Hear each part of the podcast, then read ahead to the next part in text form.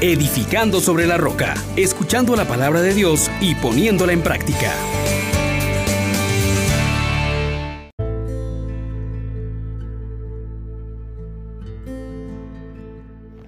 Paz y alegría. En Jesús y María le saluda a su hermano Juan Elías de la Misericordia Divina.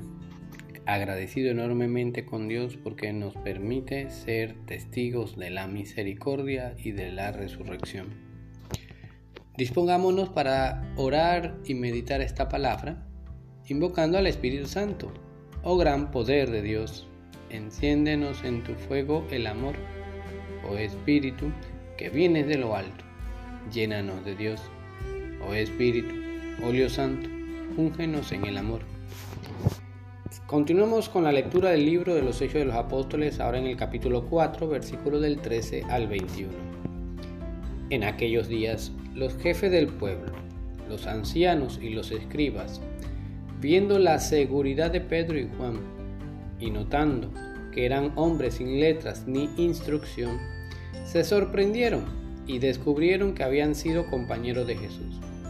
Pero viendo junto a ellos al hombre que habían curado, no encontraban respuesta. Les mandaron salir fuera del Sanedrín y se pusieron a deliberar. ¿Qué vamos a hacer con esta gente? Es evidente que han hecho un milagro. Lo sabe todo Jerusalén y no podemos negarlo. Pero para evitar que se siga divulgando, les prohibiremos que vuelvan a mencionar a nadie ese nombre los llamaron y les prohibieron en absoluto predicar y enseñar en nombre de Jesús. Pedro y Juan replicaron, ¿puede aprobar Dios que les obedezcamos a ustedes en vez de a Él? Júzguenlo ustedes. Nosotros no podemos menos de contar lo que hemos visto y oído. Repitiendo la prohibición, los soltaron. No encontraron la manera de castigarlos porque el pueblo entero daba gloria a Dios por lo sucedido. Palabra de Dios. Te alabamos, Señor.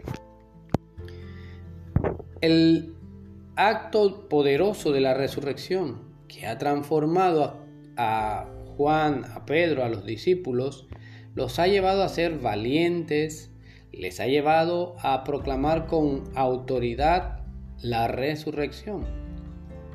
Y esto ha generado ya en el pueblo una nueva forma de ver el mundo. Han curado a un paralítico y se ha formado un alboroto. Y es que cuando presentamos la fuerza de la resurrección en nuestras vidas, ya no se puede quedar indiferente ante esta realidad.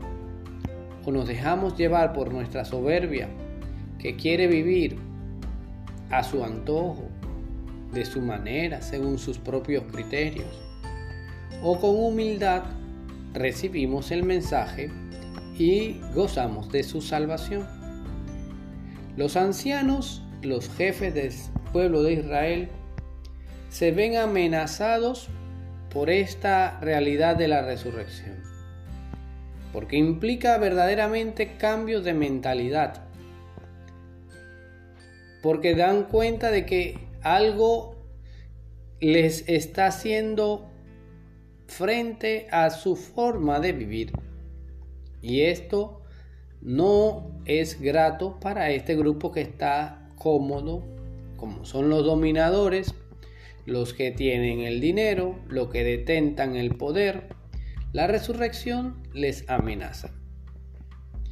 Pero en cambio, Pedro y Juan a pesar de no ser hombres instruidos, dice que están delante de ellos con un aplomo, con una seguridad que no viene de ellos.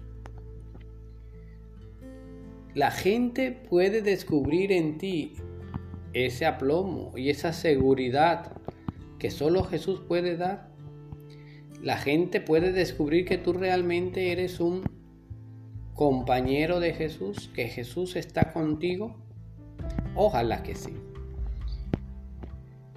Ante la noticia de la resurrección, de la curación del hombre, se toma una decisión, prohibir el nombre de Jesús.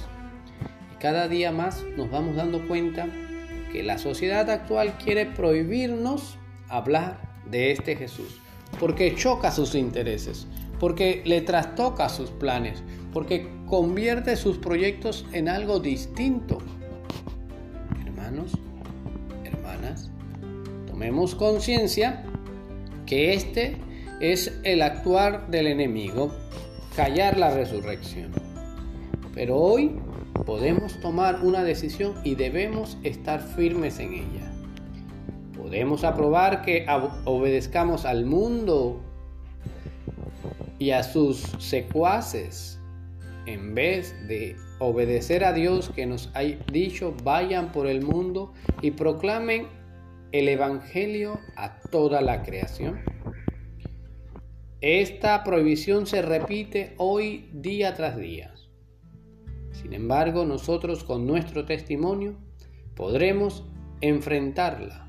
Podremos seguir proclamando que el Señor es mi fuerza y mi energía, que Él es mi salvación.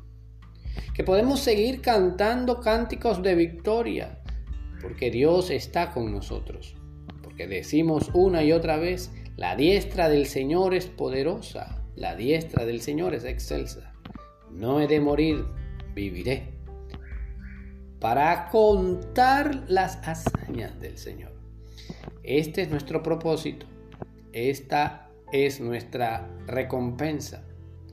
Que a pesar de haber sido pecadores, de haber cometido pecados, de ser deicidas, Dios nos perdona y nos llama para proclamar las grandezas del Señor, para entrar por la puerta de los vencedores para que seamos agradecidos, para que con humildad le dejemos entrar y nos demos cuenta que sin Él nada somos.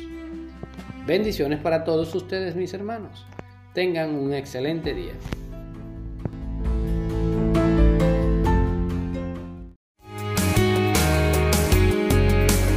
Les exhortamos, hermanos, por la misericordia de Dios, que pongan por obra la palabra y no se contenten solo con oírla.